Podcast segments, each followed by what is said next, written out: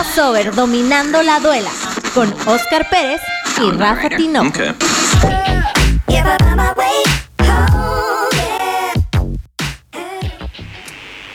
Bienvenidos a Crossover Dominando la duela con Oscar Pérez. y Rafa Tinoco.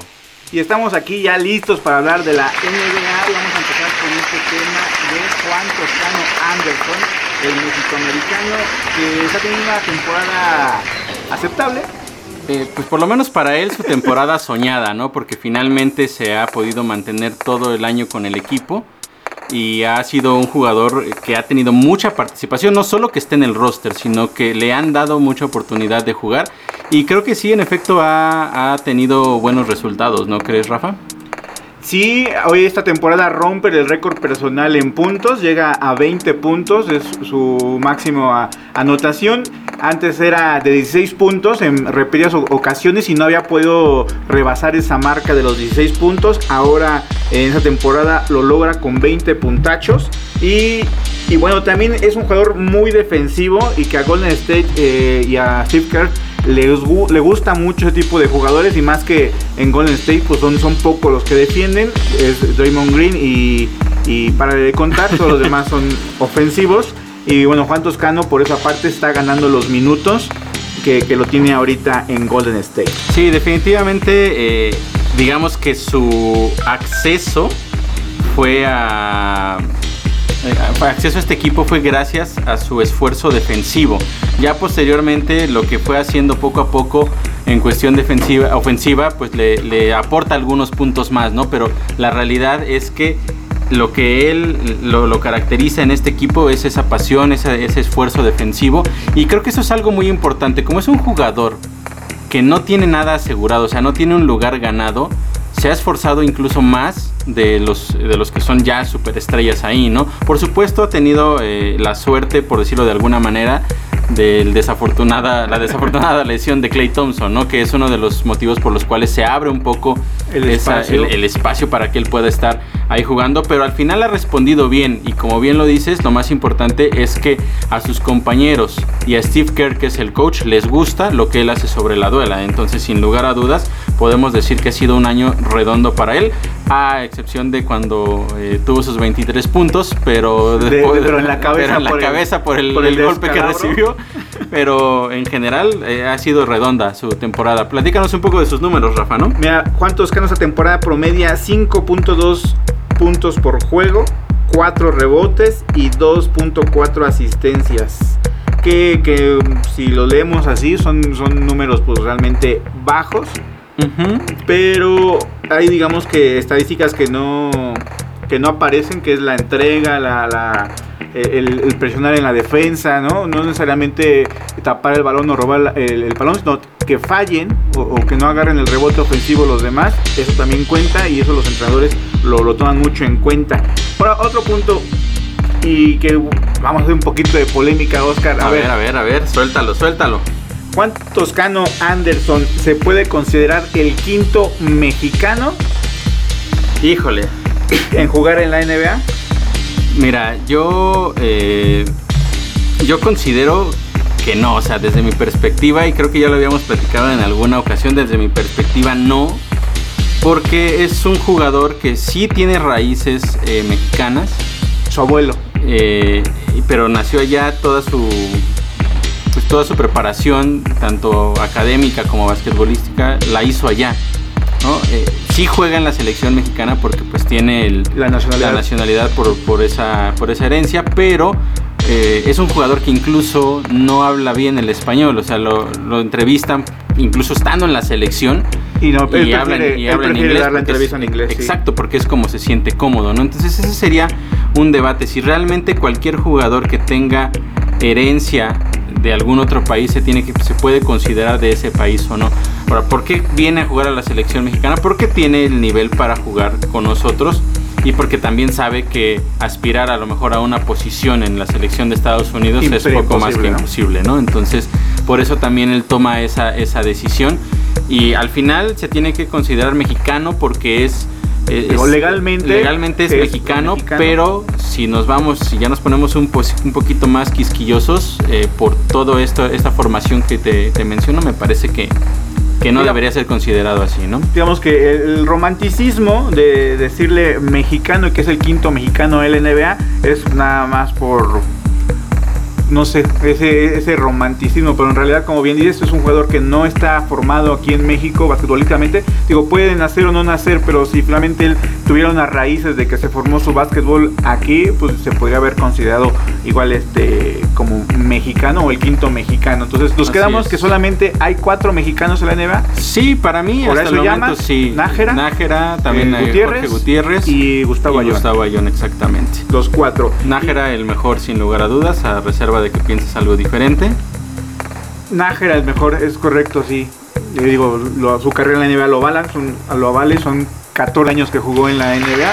Lo que fue Horacio Llamas fue un, un periodo muy corto, nunca se pudo consolidar. Eh, lo que fue Jorge Gutiérrez, igual fue un error de 3 años más o menos, que estuvo ahí en la G League, subía a la NBA, bajaban y, y- y no tuvo esa... Y, y sabes que Rafa, más allá de, de cuánto tiempo estuvieron, el rol que cada uno tenía en su, en su equipo, en realidad el único que tenía un rol importante, Importante. siempre fue Eduardo Nájera. ¿no?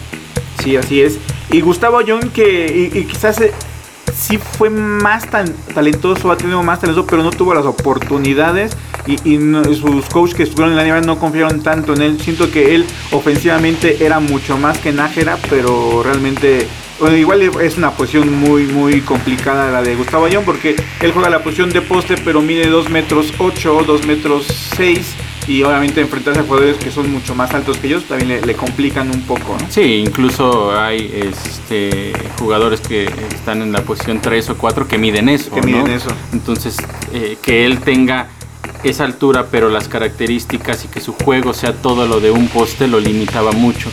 Y si te enfrentabas a jugadores más altos y más fuertes, incluso porque es otra de las cosas que le sucedió, pues se le complicaba bastante. Y por eso toma la decisión de, de, pues deshacerse de ese sueño de NBA y se terminó yendo a jugar a Europa, al Real Madrid, donde, si no me equivoco, ganó dos o tres campeonatos. Sí, sí, sí. Y te comentaba eso de cuántos mexicanos en la NBA que, bueno, ya dijimos y aclaramos que para nosotros son cuatro solamente. Es porque llega un argentino al NBA esta semana. Gabriel Alejandro Deck llega para el equipo de Oklahoma City. Y Argentina, ese es un, su jugador número 14 ya en la NBA.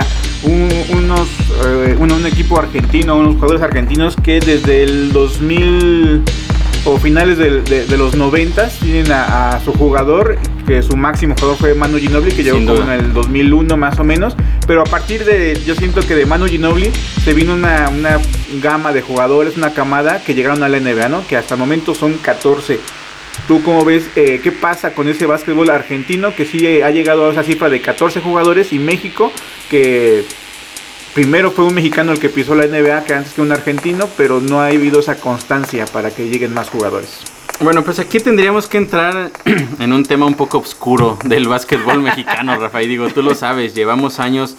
eh, eh, la, la realidad es que los jugadores mexicanos que han llegado a la NBA no son porque hayan recibido el apoyo de la Federación eh, de, de Básquetbol de aquí, ¿no? Sino más bien, pues por el esfuerzo que ellos mismos han, han hecho, muchas veces porque viven cerca de la frontera y sus papás los mandan a, a estudiar a Estados Unidos o, o por situaciones completamente diferentes, ¿no? A- a- por el contrario, por ejemplo, eh, lo que sucede en Argentina, pues es un país en donde se le da el apoyo al básquetbol y los resultados no solo los vemos en los jugadores que llegan a la NBA o que han llegado, sino que también sabemos los resultados que han tenido en competencias mundial, en mundiales y también en Juegos Olímpicos. Por supuesto, eh, Manu Ginóbili, sin lugar a dudas, el estandarte es el jugador que, que podría yo decir que le abrió las puertas a, a todos los jugadores argentinos y de ahí pues han pasado muchísimos. Tenemos jugadores que, ya, que ya no están, por ejemplo, por ahí estuvo Luis Escola, también otro grande de esa generación, junto con Manu Ginóbili, y que de hecho, pues sí llegaron a conseguir cosas importantes a nivel internacional. Entonces, creo yo que la diferencia es justamente esa: cómo se les apoya internamente dentro de, su- de sus países para que puedan eh, desarrollar ese básquetbol y tener una pues un escaparate un poco más grande, ¿no? Aquí seguimos teniendo problemas a veces, eh, ha- hace algunas, este, hasta me acordé que, que hace, hace algunas convocatorias no teníamos ni siquiera uniformes. Ah, o sea, sí, sí, sí, estaba la, la convocatoria, pero uniformes no había. fue algo realmente de risa. Entonces no puedes pensar que o sea, ¿cómo puedes aspirar a que más jugadores puedan llegar si e- esa base no la tienes? Afortunadamente ahorita se llega a ese acuerdo, bueno, desde hace un par de años, la G-League con capitanes, en donde eso me parece que es un avance, pero es un avance logrado no por, por la federación, sino es otro avance creado Individual por individual por la iniciativa o- privada. La NBA sabe que tiene un gran mercado aquí en México y lo quiere explotar lo más posible. Y ahora con ese, con ese convenio, pues Capitanes va a ser yo creo que esa puerta de acceso para que muchos más mexicanos puedan en algún momento lograr eh, obtener, llegar a cumplir ese sueño, ¿no? De estar en la NBA. Y ahorita que bien que tocaste el tema de capitanes, ahora imagínate en un futuro un futuro cercano eh, donde eh, Juan Toscano Anderson eh, lo corte Golden State porque no tiene un contrato asegurado, lo tiene esa temporada, pero la siguiente pues puede estar bailando en la G League o en la NBA. Y ahora que Capitanes se agrega a, a la G League, ¿hay una posibilidad de que Juan Toscano refuerce ese equipo de capitanes?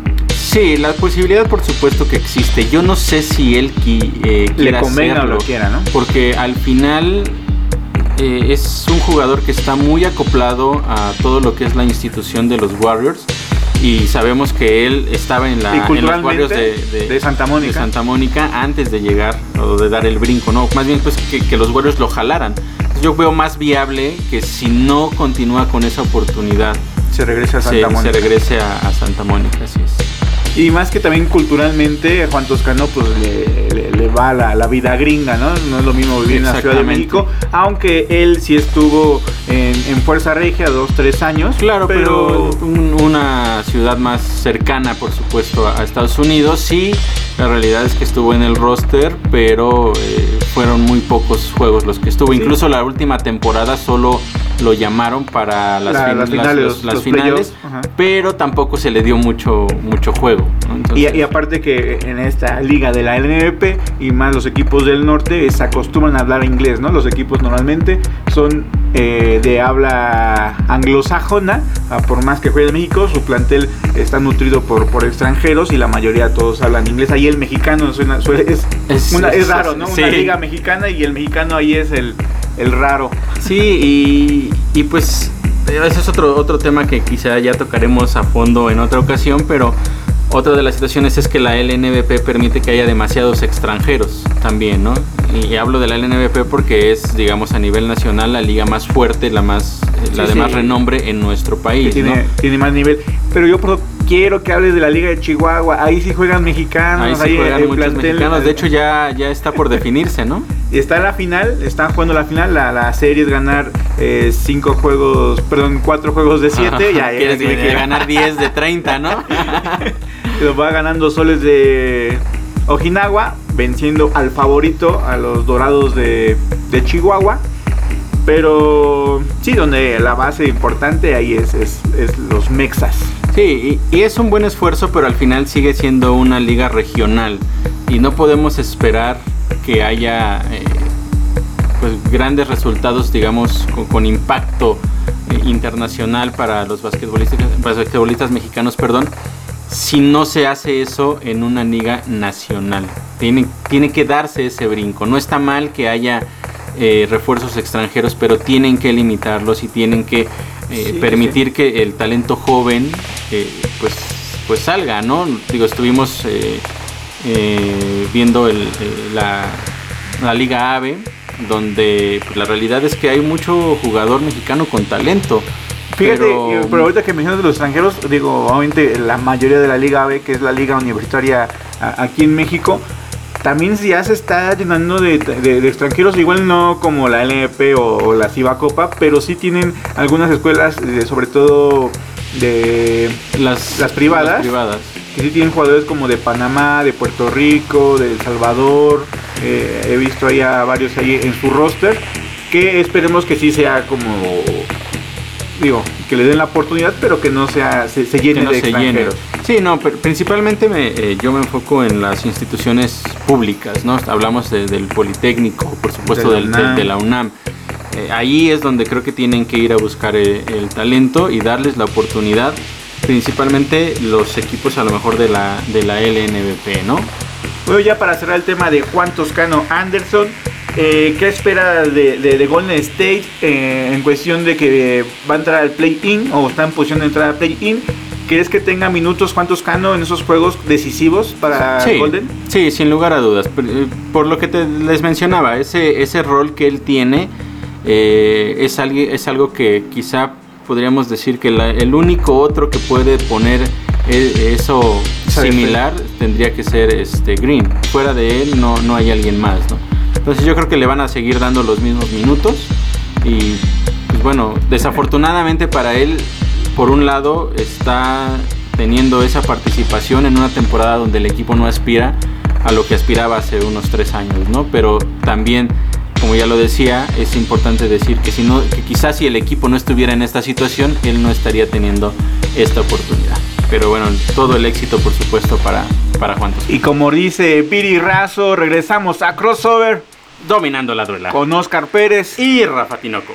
y vamos a hablar de la NBA. Yo estaba viendo las noticias, Oscar, de los récords. Empezamos con los récords. Stephen Curry, 96 triples en un solo mes. Ah, es una locura lo que hace Stephen Curry. Sin lugar a dudas, un jugador espectacular. Para muchos es eh, el mejor triplero de toda la historia. Sí, y aparte para muchos también eh, es el que llegó a revolucionar lo que en lo que se convirtió Sí, sí, eh, ahora la NBA El- en el una Tiro de logo. exactamente en una NBA de triples, triples y más triples, ¿no? Donde desapareció un poco ese juego en la pintura de, de hombres altos que veíamos hace muchos años, ¿no? Con jugadores como eh, teníamos por ahí a Patrick Ewing, Alonso Mourning, Shaquille O'Neal, Sí, o sí. sea, grandes jugadores que dominaban la pintura, hoy ya son muy, muy escasos en realidad y, y muchos eh, pues dicen que esto se debe a esta revolución que metió Que eh, todos, todos quieren meter. Curry, ¿no? Todos quieren tirar de tres a- atrás del arco. Y ahorita que pasemos con los números de, y las estadísticas de, de cómo van las posiciones. Otro de los récords es este Russell Westbrook. Llega Sí. a 175 triples dobles. Está a 6 de alcanzar a Oscar Robinson con 181 triples dobles. Sí, no, es, Es- una locura eh, lo que está haciendo también. eh, digo, ahorita a lo mejor no está en el mejor equipo y, y, eh, no está bajo los reflectores como, como lo pudo llegar eh, a haber estado antes, ¿no? Pero hay que recordar que esa, esa racha dominante la consiguió en la temporada cuando se convirtió en MVP en el Oklahoma City Thunder. Desde aquellos entonces eh, venía con, ese, con ese ritmo. y ritmo Y de- ya después, bueno, salió de ahí, pero se, se le perdió un poco quizá eh, pues ese, ese seguimiento, ¿no? Porque empezaron a sonar más nombres como el de Giannis Antetokounmpo y todo, pero seguía, seguía haciendo su, su chamba como antes y bueno, ahorita pues está despuntando otra vez en un equipo que no es tan bueno, ¿no? en un equipo que en efecto no es tan bueno, que no aspira a nada. De hecho, eh, yo creo que Russell Westbrook en algún punto de su carrera tenía grandes expectativas Por un pa- de- campeonato. por un campeonato y actualmente no sé qué vaya a pasar en los próximos años, a dónde se vaya a ir, pero justo en este momento creo que está en el punto más lejano para poder conseguir ese, ese anillo de campeón. ¿no? Ahora te, te voy a lanzar una pregunta, Oscar, a ver que me la contestes con toda sinceridad. A ver. qué está pasando. Estamos hablando de Curry, eh, un jugador que va a ser, o todo el mundo lo menciona como el tirador histórico de la NBA. Estamos hablando de un Russell Westbrook que estadísticamente va a ser el máximo con triples dobles, porque finalmente eh, un jugador a sus 32, 33 años todavía le queda varias temporadas para rebasar e- esa, esa estadística. Pero todo el mundo dicen que la cabra de Goat es LeBron James y él no tiene esos números o, o- no tiene esos récords como para ser considerado que tenga un récord histórico. ¿Qué pasa con eso? Eh, mira, aquí la situación es, es un poco eh, de- desde la perspectiva que, que cada quien la vea, ¿no? O sea, realmente el mejor tirador de tres es el mejor jugador de todos los tiempos. No. Realmente el mejor poste es el mejor jugador de todos los tiempos. No. Mejor jugador de todos los tiempos tiene que ser aquel que de entrada eh, ha sido ha, ha generado un cambio realmente importante en la liga, que, del cual se habla de un antes y un después. Después. Y sin Pero lugar a dudas, para mí, eh, ese jugador es Michael Jordan, ¿no? Ajá. En la época actual se habla precisamente de LeBron James, un jugador que... Pero, pero ahorita voy a interrumpir un poquito. Un jugador que fue un antes de, y un después de la NBA, también lo es Curry. Con sus triples, sí marca un, un antes y un después. Sí, marca, marca un cambio de estilo, pero no... Ojo, yo no estoy diciendo que Curry sea el, el mejor. el- no, el yo sé que no ¿eh? lo estás diciendo porque ya te estaría aventando yo algo, ¿no? Pero, pero eh, a lo que me refiero es, sí, eh, sí cambia un- un- esta situación, este estilo de juego, Stephen Curry, porque es su estilo, ¿no? De, de él. Ajá. Pero no revolucionó la liga como lo, o sea, no lo voltearon a ver todos. O sea, no vamos a decir, bueno, es que eh, la, la NBA cambió porque, definitivamente porque cambió Curry, sino Michael Jordan hizo algo completamente diferente. Incluso fue capaz de hacer que muchos, eh, muchas personas que no seguían la NBA la, la empezaran, siguieran, empezaran a seguir. O sea, el impacto que tuvo Michael Jordan fue a nivel mundial. Mundial. Y ahora sí, por supuesto, no podemos decir que no hay un impacto mundial con lo que hace Stephen Curry, pero estamos en una época diferente donde existen redes sociales, donde eh, el... Todo, todo está al alcance, digamos. Exactamente, ¿no? Y lo que hizo Michael Jordan lo hizo antes de todo eso. Entonces Bueno, y- tiene que tener un punto adicional bueno, de y todo ahí, esto. ¿qué, qué herramientas tiene LeBron James para ser considerado que alguien que haya cambiado o transformado la NBA? Mira, muchos hablan de, de que ya rebasó a Jordan en puntos, que si ya... eh, Porque ya- más temporadas. Exactamente, pero hay ciertos factores que se tienen que contemplar, ¿no? Cuántos años ha jugado, el rol que él tenía dentro de esos equipos. O sea, inició en un equipo como los Caps, que no tenía absolutamente a nadie. Y por supuesto que todas las bolas iban para el jugador estrella del equipo, ¿no? Se va, cuando las cosas ahí no funcionaron y para ganar campeonatos dijo me voy a Miami y hasta que no le armaron un super equipo en Miami no logró conseguir eh, su primer campeonato, ¿no? Después regresa a Cleveland con un equipo bien armado, con una superestrella como es Kyrie Irving y ahí es como consigue el otro campeonato. Después se va a los Lakers con la ceja, donde es otro superjugadorazo y entonces ya consigue el otro, ¿no? Pero más allá de cómo se haya conseguido para mí, eh, eh, y, y esto, es, esto es algo que ya muy, muy, este, muy personal, ¿no?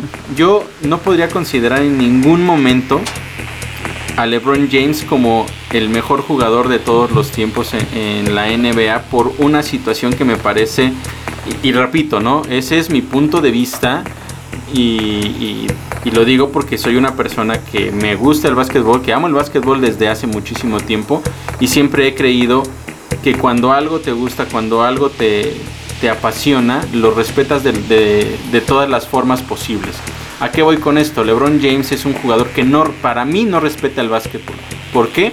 Porque es un jugador que finge faltas, eh, que, que trata, o sea, trata de engañar a, a los árbitros, a los rivales para tener un beneficio adicional del que ya tiene. O sea, porque no podemos negar que LeBron James tiene un trato diferente en la Sí, NBA. sí, y es por eso que dice, si yo hago como que alguien me dio un codazo, me van a, a marcar la falta, ¿no? Entonces, esa falta de respeto hacia el deporte que dices que amas y que te da de comer y que y que es pues para prácticamente tu estilo de vida, no respetarlo para mí, eso habla de un jugador que no podría ser mencionado. O sea, puedes, puedes decir tiene los grandes números, es dominante, es todo lo que tú quieras, pero es alguien que no respeta el juego. Yo lo veo desde esa perspectiva. Habrá quien seguramente me va a criticar, pero pues el básquetbol, eh, al igual que los que otros deportes, me parece que tiene que tener un respeto. Eh, tenemos, por ejemplo, el caso de en el fútbol americano, donde eh, hubo una época donde algunos jugadores empezaban a fingir lesiones para matar el, el ritmo de otros de los otros equipos y qué hizo la NFL dijo bueno si tú vas a hacer eso entonces te vamos a castigar y vas a tener sa- vas a tener diferente tipo de sanciones ¿no? entonces tiene que empezar a hacer eh, ciertas cosas adicionales la NBA también en teoría ya lo está haciendo Con pero el anti-flopping. con el anti-flopping, pero es algo que en muchas ocasiones a LeBron James se lo siguen pasando, ¿no? Y no vamos a otros casos eh, más lejanos como el fútbol soccer, donde, eh, no sé, Dani y tú que son un poco Neymar, más, Neymar. más seguidores. En general, yo, yo lo que veo es que eh, me, me da un poco a veces de, no sé si me da risa, me da, me da coraje, pero llegaba a ver yo esa, aquellas competencias tipo la Champions League, ¿no? Donde tienes a los mejores jugadores, a los mejores clubes, las mejores nóminas. Y en los últimos minutos los jugadores más profesionales, más caros del mundo, fingían faltas para Sí, poder sí, matar el tiempo. y terminar quedándose con la victoria. Pero cuando, eh, o sea, cuando el rival lo hace te quejas, pero cuando tú estás en la otra posición entonces dices que está bien, pero volvemos a lo mismo, es una falta de respeto no solo a, a tu rival, a, tu, rival, deporte, a tu deporte, incluso a toda la afición, afición. que te está siguiendo, porque muchas veces incluso es todos esos fans que son aficionados no a ninguno de los equipos, sino solo al deporte y que les apasiona verlo y darse cuenta de que hacen ese tipo de cosas para mí tan bajas solo por conseguir una victoria, me parece que, no va, ¿no? Pero bueno, ese es, insisto, ese es mi punto de vista, ahora que no lo ve así. Yo agregaría a, tu comentario que también, para mi punto de vista, técnicamente tampoco es muy bien dotado LeBron James. siento que su técnica de tiro no es buena, su técnica de drible lo, siento hasta a veces torpe. Eh, obviamente por su gran tamaño, 2 metros 6, pues no, no, es, no es fácil. Pero yo aún así siento que tiene muchas fallas técnicas y que eso eh, te hace o pensar, o menos para mí, que no puede ser el mejor de la historia cuando sabes que tiene deficiencias técnicas. Sí, exactamente. son, son muchas cosas, ¿no? Incluso ya no vayamos a compararlo solo con, Michael Jordan, ¿no? Podemos compararlo con un jugador también histórico y para mí uno de los mejores, Kobe Bryant, ¿no? lo que hacía Kobe Bryant, su estilo de juego, Incluso voy a, retomar un poco la manera en que él respetaba el juego, ¿no? Que respetaba incluso a sus rivales. Sí, los ayudaba a parar y, a pesar de que le, de hecho hace poco vi un video donde él hace una entrada, eh, le, le, ponen un tapón y el que le pone el tapón sí, levantarse es, como ese es, es, es, como estar en otro canal no en, saber lo que estás haciendo respetar lo que haces respetar a tu rival.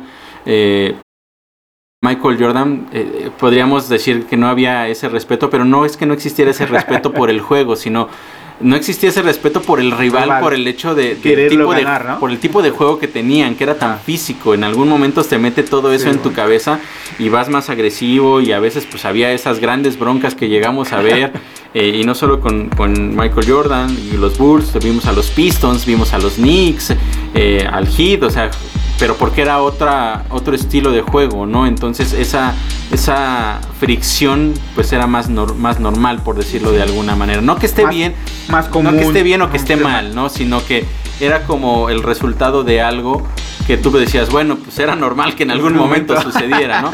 En cambio, incluso eh, regresando un poco a esta parte de, de LeBron James, ese más allá de que yo le vaya a, los Knicks, que sea mi equipo, el equipo de mis amores, yo creo que hace, fue hace, si no mal recuerdo, tres temporadas en un partido donde con los Caps fue a jugar al Madison Square Garden y nos pusieron una paliza monumental.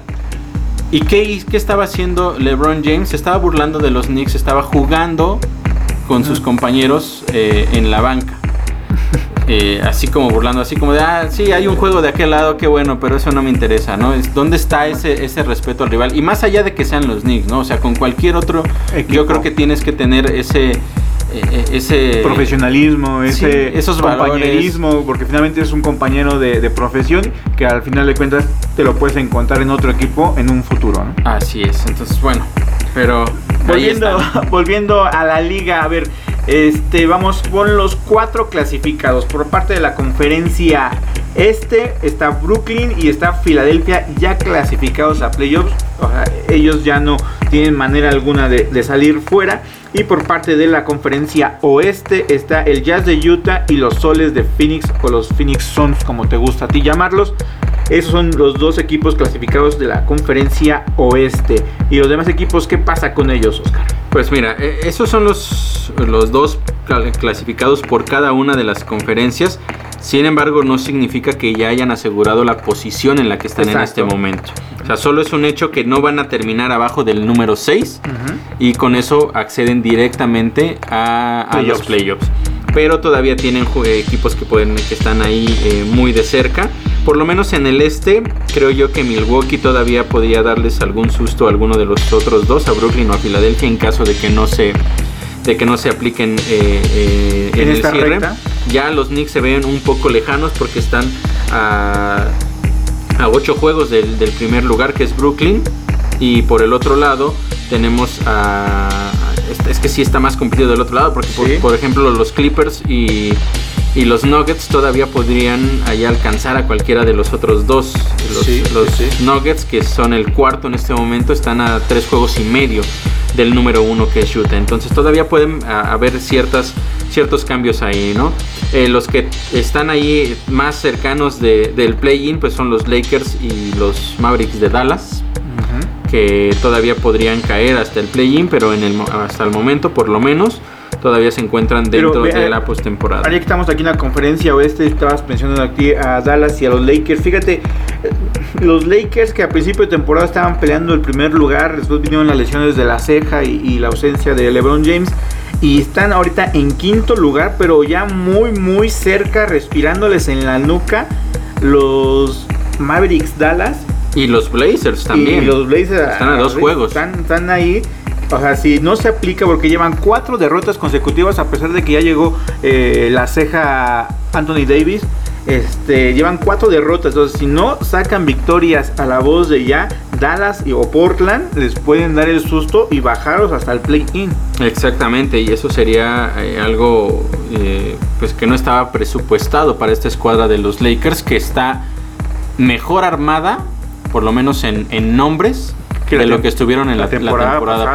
pasada, ¿no? Entonces, eh, pues sí, cier- ciertos factores que, que cuando se te lesionan tus jugadores principales, pues no te ayudan mucho, pero eh, de cualquier manera sí es una situación compleja y te habla de, de que, de qué tanto depende este equipo de estos jugadores, ¿no? En cambio, por ejemplo, tenemos a una escuadra como los Nuggets de Denver que no empezaron tan bien la temporada, fueron repuntando y aún con la lesión de, de Murray siguen siendo un equipo que está peleando y que ha ido mejorando y escalando posiciones, ¿no? no depende, es decir, no dependen tanto de, de un solo jugador. Claro, tenemos que mencionar que tienen ahí a Nikola Jokic, que es hasta el momento quien encabeza eh, la lista de favoritos para ganar el MVP de, de la NBA. ¿Sí? ¿Quién más, quién más podría pelear? ¿Quién le podría pelear a, a Lupita?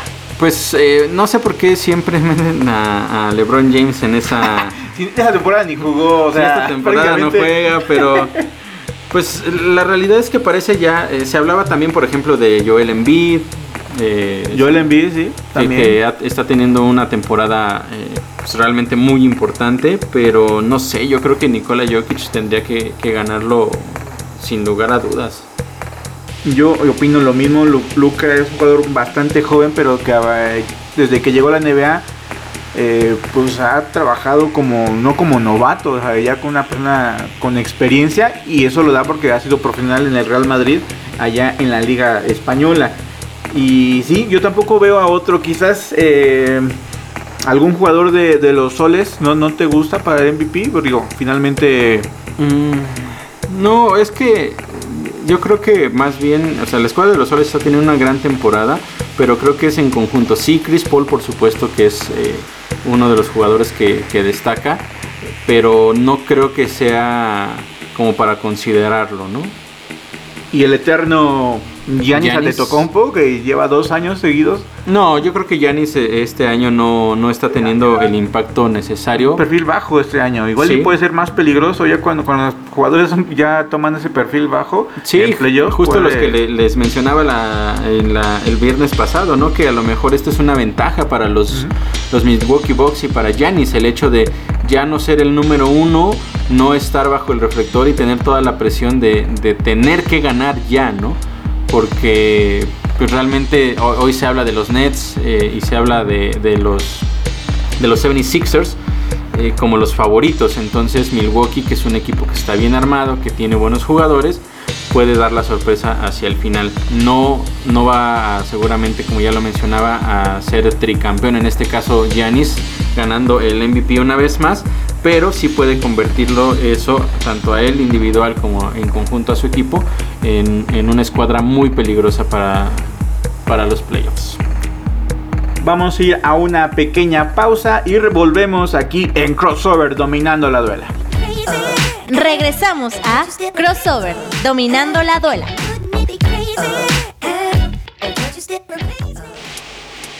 Y ya lo dijo Viri Razo, esto es crossover Dominando la duela. con Oscar Pérez. y Rafa Tinoco. Y Y va- vamos a nuestro último bloque de este viernes de básquetbol aquí en Crossover a través de Radio Land. Y vamos a hablar ahora de los New York Knicks. Eh, New York al- algo que no hace algunos años no estaría sucediendo, ¿verdad, Rafa? Sí, ya, ya tiene rato, bastante tiempo en que los Knicks nos hacen presente en la NBA con tanta ruido, fuerza, empuje como esa temporada. Y tiene un duelo casado y va a ser un cierre espectacular para los Knicks y para Atlanta Hawks peleándose el cuarto y quinto lugar. Que si entran a playoffs serían rivales. Si En entran este momento, aunque sí. cambien de, de rol entre cuarto y quinto, digamos que si lo, Atlanta pasa en quinto, de todos modos se enfrentaría.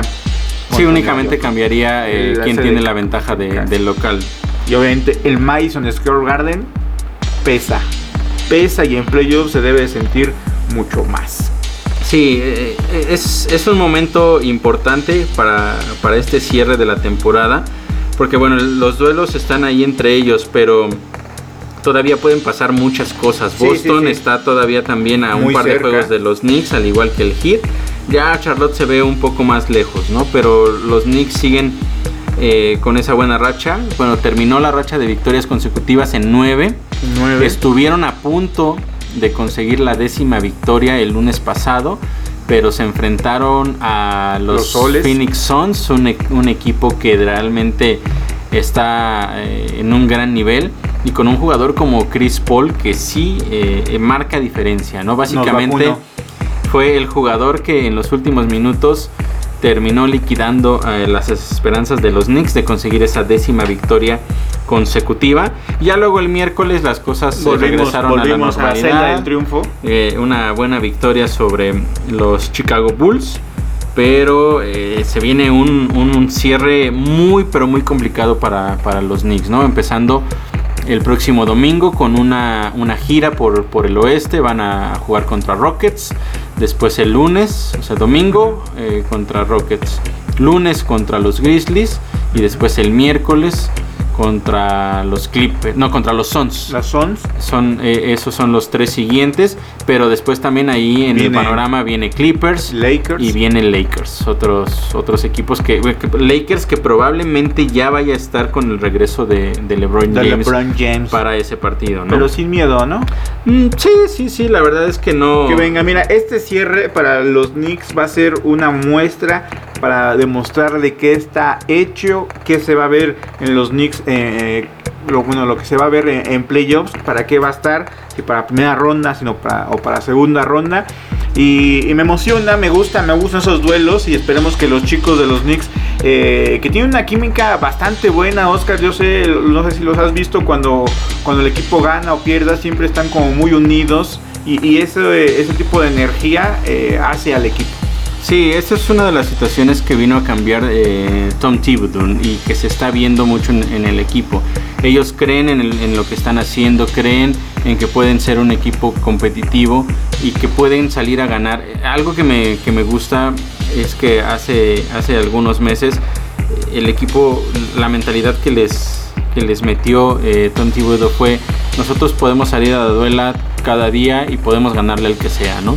Depende de nosotros, de ser, de ser mejores, de, estar eh, en nuestro mejor nivel y eso no se logra más que trabajando.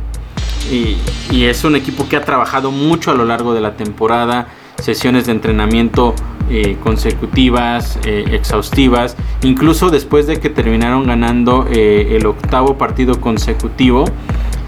Tom Thibodeau les dijo que no les iba a dar juego eh, o entrenamiento al próximo día. Incluso ordenó que las instalaciones de entrenamiento del equipo permanecieran cerradas para evitar que cualquier jugador fuera a, a querer hacer algunos tiros o cualquier cosa. Les dijo, no más, han trabajado mucho, tienen que descansar. Y eso me parece que también habla de un entrenador que tiene una mentalidad completamente diferente y todo eso se está, se está viendo en, en los resultados hasta el momento, ¿no? Incluso el partido de, de lunes, a, pesar de que se pierde, me parece que se, se demostró que eh, quizá no, no, no, se tenga todavía esa escuadra para poderle ganar a los mejores, Con ese pero punch. sí para ponerlos en complicaciones, ¿eh? porque por muchos lapsos del juego los Knicks estuvieron bastante arriba, incluso a veces hasta por doble dígito. Ya Sí. al final, bueno, pues eh, la experiencia y ciertas eh, cosas que, que mostró más eh, el equipo de los Soles de Phoenix les terminó dando la victoria, pero los Knicks demostraron que sí tienen material, por lo menos para ponerlos en complicaciones. Yo, eh, pensando a lo mejor en una hipotética serie contra un equipo como los Suns, podría pensar que los Knicks sacarían quizá un par de victorias en esa serie. No Sí. avanzarían, pero sí podrían por lo menos sacar un par de victorias. Un 4-2, digamos. Exactamente. Perdería la serie. Algunos de los números de los Knicks. Mira, los Knicks esta temporada 35 ganados, 28 perdidos. Como local tiene 22 ganados, 11 perdidos. Eso muestra que como local ya se hacen respetar, cosa que en años anteriores pues no lo, no lo hacía así el, equipo de los Knicks. Y de visita sí le cuesta un poco más de trabajo. De visita tiene 13 ganados y 17 perdidos. Pero tampoco es tanto. ¿eh? Tampoco es una, una mala marca, ¿no? Y, y lo de en casa me parece que tiene más relevancia tomando en cuenta de que pues durante la mayor parte de la temporada no había público. Sí. Y una de las ventajas de estar en casa siempre es ese apoyo de, de la afición y más en una arena como el Madison Square Garden que hace erupción cuando las cosas eh, van bien para el equipo. Pensar en que lo han hecho tan bien sin público, pues en realidad te hace eh, creer que ahora que, que lleguen a, a postemporada, porque es eh, como se encaminan, ahorita hablaré de, de cuáles son los escenarios, eh, ya va a haber incluso un poco más de gente, entonces eso va a ser todavía, eh, ahora sí que la, la casa va a pesar aún más, ¿no? Y hablando justamente de cuáles son las, las posibilidades de los New York Knicks, pues eh, el número mágico para ellos en este momento son dos victorias para asegurar una posición en el play-in. Es decir, ganando dos partidos más, podrían estar por lo menos en el play-in. play. Ganando seis partidos, Asegura. aseguran es un lugar en postemporada. Es decir, terminar cuarto, quinto o sexto, entrar directo y no tener que ir al, Al play-in. Y ganando nueve partidos, ahí sí ya eh, asegurarían el cuarto lugar. Algo que parece no tan viable por los rivales que, que se vienen. Pero sí parece algo viable que puedan asegurar eh, postemporada sin necesidad de sin necesidad perdón, de acceder al play-in. A ver, vamos a, a poner un poquito aquí de, de tu conocimiento y de los partidos que le vienen a los Knicks. Eh, como bien dijiste, el domingo se enfrentan a los Rockets Houston. ¿Ese partido se gana o se pierde? Yo creo que es un partido que se puede ganar. De hecho, los primeros, los próximos dos creo que son partidos que se pueden Memphis ganar. igual también. También creo que es un partido ganable. victoria, vamos a ponerla. Denver.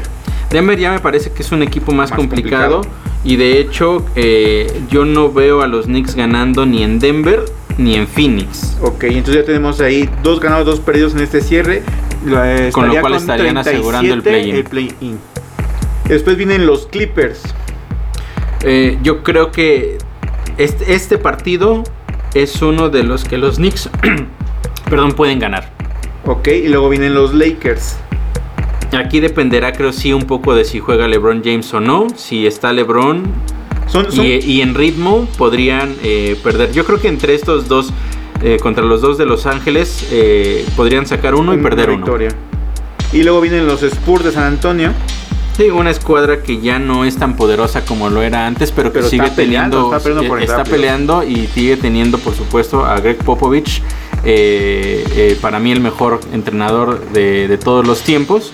Y tienen buenos jugadores, todavía está ahí DeMar DeRozan. Y creo que es, es un partido que va a ser peleado, aunque sí creo que se va a inclinar por el equipo de los Spurs. Ok, pero son, son cinco partidos consecutivos con rivales del oeste. Bastante, bastante pesado. De, consecutivos serían siete, pero digamos que los Rockets y Memphis son equipos ganables. Pero a partir de Denver hasta los Spurs son cinco juegos bastante pesados que podría decirse que son juegos de playoffs, ¿no? Ah, son Así es. Rivales Sí, bastante ya para, de calibre. para ver exactamente en dónde están parados los Knicks y hasta dónde pudieran eh, llegar, ¿no? Y luego ya cierran eh, con la conferencia al este con dos partidos. eh, equipos que se podría decir que a mitad de temporada iba a estar peleando por, por entrar a play-in o, o algo así. Será con Charlotte, pero Charlotte se vino abajo. Los, los Knicks se, se fueron arriba, muchas victorias. Pero es un partido, ¿cómo lo ves tú? ¿Ganable o...? Sí, el partido contra... De hecho, los siguientes, los últimos dos, me parece que son partidos ganables para, para los Knicks. El último muy importante, de hecho, ¿eh? Porque... Eh, ahí estamos hablando... Bueno, de hecho los dos, porque Boston es el número 6 en este momento. Y dependiendo de la combinación de resultados, podríamos estar hablando ahí de, de que los Knicks, eh, quizá en el partido contra Charlotte o contra Boston, se podría estar jugando exactamente en qué lugar estaría calificado, ¿no? Podría llegar incluso a, en ese último partido en específico, pudiera llegar a darse que el ganador termine eh, arriba del, perdedor, ¿no? Justamente ya hacia el final. Estamos hablando de esto porque, como ya les mencionaba, son únicamente dos partidos de diferencia que hay, por lo menos hasta el momento, entre estos dos equipos. Entonces, esos dos partidos finales van a ser muy importantes para los Knicks. Pero le ves tú con, más eh, posibilidad de que los Knicks saquen la victoria, se cierre. Sí, digamos que yo lo veo así digo, tomando tu, conocimiento de esos últimos nueve juegos que le quedan a los Knicks, son cinco juegos que, podrían ganar, nueve victorias, cada cinco victorias y cuatro, derrotas. Y con las cinco victorias, obviamente aseguramos playoffs. Estaría eh, asegurando playoffs, no el cuarto lugar. Eh, pero quizá tampoco el quinto. Eso ya dependerá de los otros equipos y si consiguen victorias o no, porque igual tienen un récord similar al de los Knicks y en este momento los Knicks están arriba, entonces así es. Tendrían que ser a lo que es Atlanta y lo que es este Boston. Boston tendrían que ser o hacer incluso el, mismo Miami Heat eh, que tiene la, misma, marca, Que, los Celtics. Tendrían que tener un récord o, un cierre de, temporada con mínimo de 6 victorias o 7 victorias para poder rebasar a los Knicks. Exactamente, ya ahí como bien mencionas tendrían que, combinarse ciertos resultados para que los Knicks no, terminaran en... Está grabado, está grabado.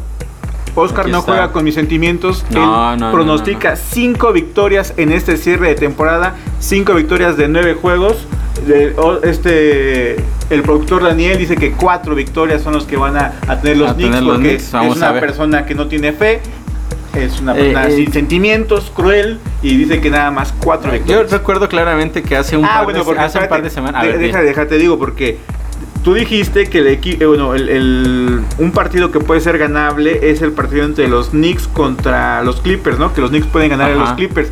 Y el productor le va a los Clippers, porque, porque le, pero le va a los Clippers porque está Kawhi Leonard, ¿no? Su manota, dice que por su manota le, gusta, le gusta la garra cada la zona. Sí. Que le va así fuerte la mano de Sí, no. Es, eso es lo que yo veo con base en lo que, lo que ha demostrado el equipo, ¿no? Hace un par de semanas me acuerdo que, que yo te decía, yo veo que eh, podemos ganar toda esta semana. Y tú me decías, no, es que está complicado y no sé qué. Y, fue justamente cuando se inició la racha, de, nueve. victorias consecutivas, ¿no? Que también hay que tomar en cuenta ciertos factores que son importantes y esto es el hecho de que... No, Oscar, eh, esa racha ya la quisieran los Lakers. Sí, no, ya la quisiera cualquier otro equipo en este momento de, la liga. Eh, lo que, lo que puede complicar a los Knicks es el hecho de los jugadores a los que se van a, a terminar enfrentando en estas, en estas últimas semanas, ¿no? Tenemos, por ejemplo, bueno, los Suns son un equipo muy bien armado, ya, lo, ya, se, ya se vio. Eh, los Nuggets tienen a un jugador como Nikola Jokic que es imparable, imparable, está en su mejor temporada. No, y, ¿qué me dices de la magia de Facu Campazo? O sea, eh, obviamente está teniendo más minutos porque no se llama Mal Murray, pero ya hizo su primer doble doble que no lo había hecho en toda la temporada y, obviamente como tiene más minutos y, Facu Campazo también ha sido clave para que los Nuggets no se caigan tanto con la ausencia de Jamal Murray. Sí, pero eh, vamos. Eh, Obviamente Nicola es Nicola. Sí, pero va, más bien a lo que yo me, refería eh, un poco con este, con este análisis es que a pesar de que tenemos a un jugador como Nerles Noel que protege muy bien la pintura, regularmente, y, bueno, esta temporada y y las anteriores también, ¿no? Pero creo que las anteriores ya eh, podemos dejarlas un poco de lado.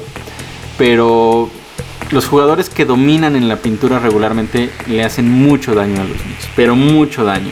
La, vez que se enfrentaron a, a Clint Capella, Creo que fueron Sufrió, como sufrió. 18 a 20 rebotes ofensivos únicamente, ¿no? Sí, Entonces, no, Noel es un jugador que sorpre- ha sorprendido a los Knicks a, a positivo, sorprende a, a favor, pero no es ese jugador dominante o, o que pudiera ser el- tan seguro o que fuera del top 10 de, la, de los equipos de la NBA, ¿no? Entonces eh, es nuestro coco, digamos.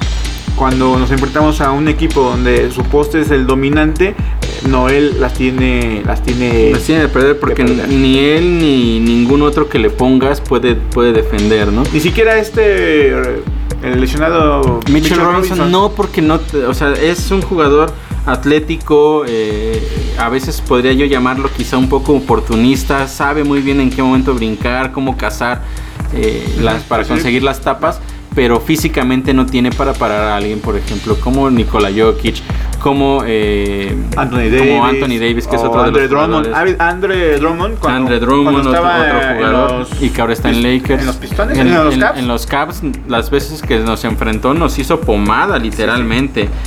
Eh, y bueno, son básicamente los jugadores importantes altos a los que se- van a enfrentar los Knicks. ¿no? Creo que en este momento es la debilidad más importante del equipo. Un poste que pueda dominar.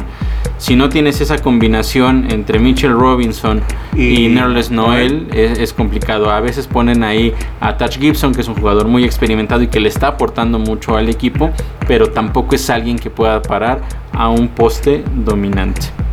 Pues bueno, ya el próximo viernes daremos cómo va ese avance de los Knicks, cómo van los pronósticos de Oscar. Lo tenemos aquí grabado para que ustedes sepan y estén checando el análisis, porque aquí Oscar sabe y sabe muy bien de los Knicks de Nueva York.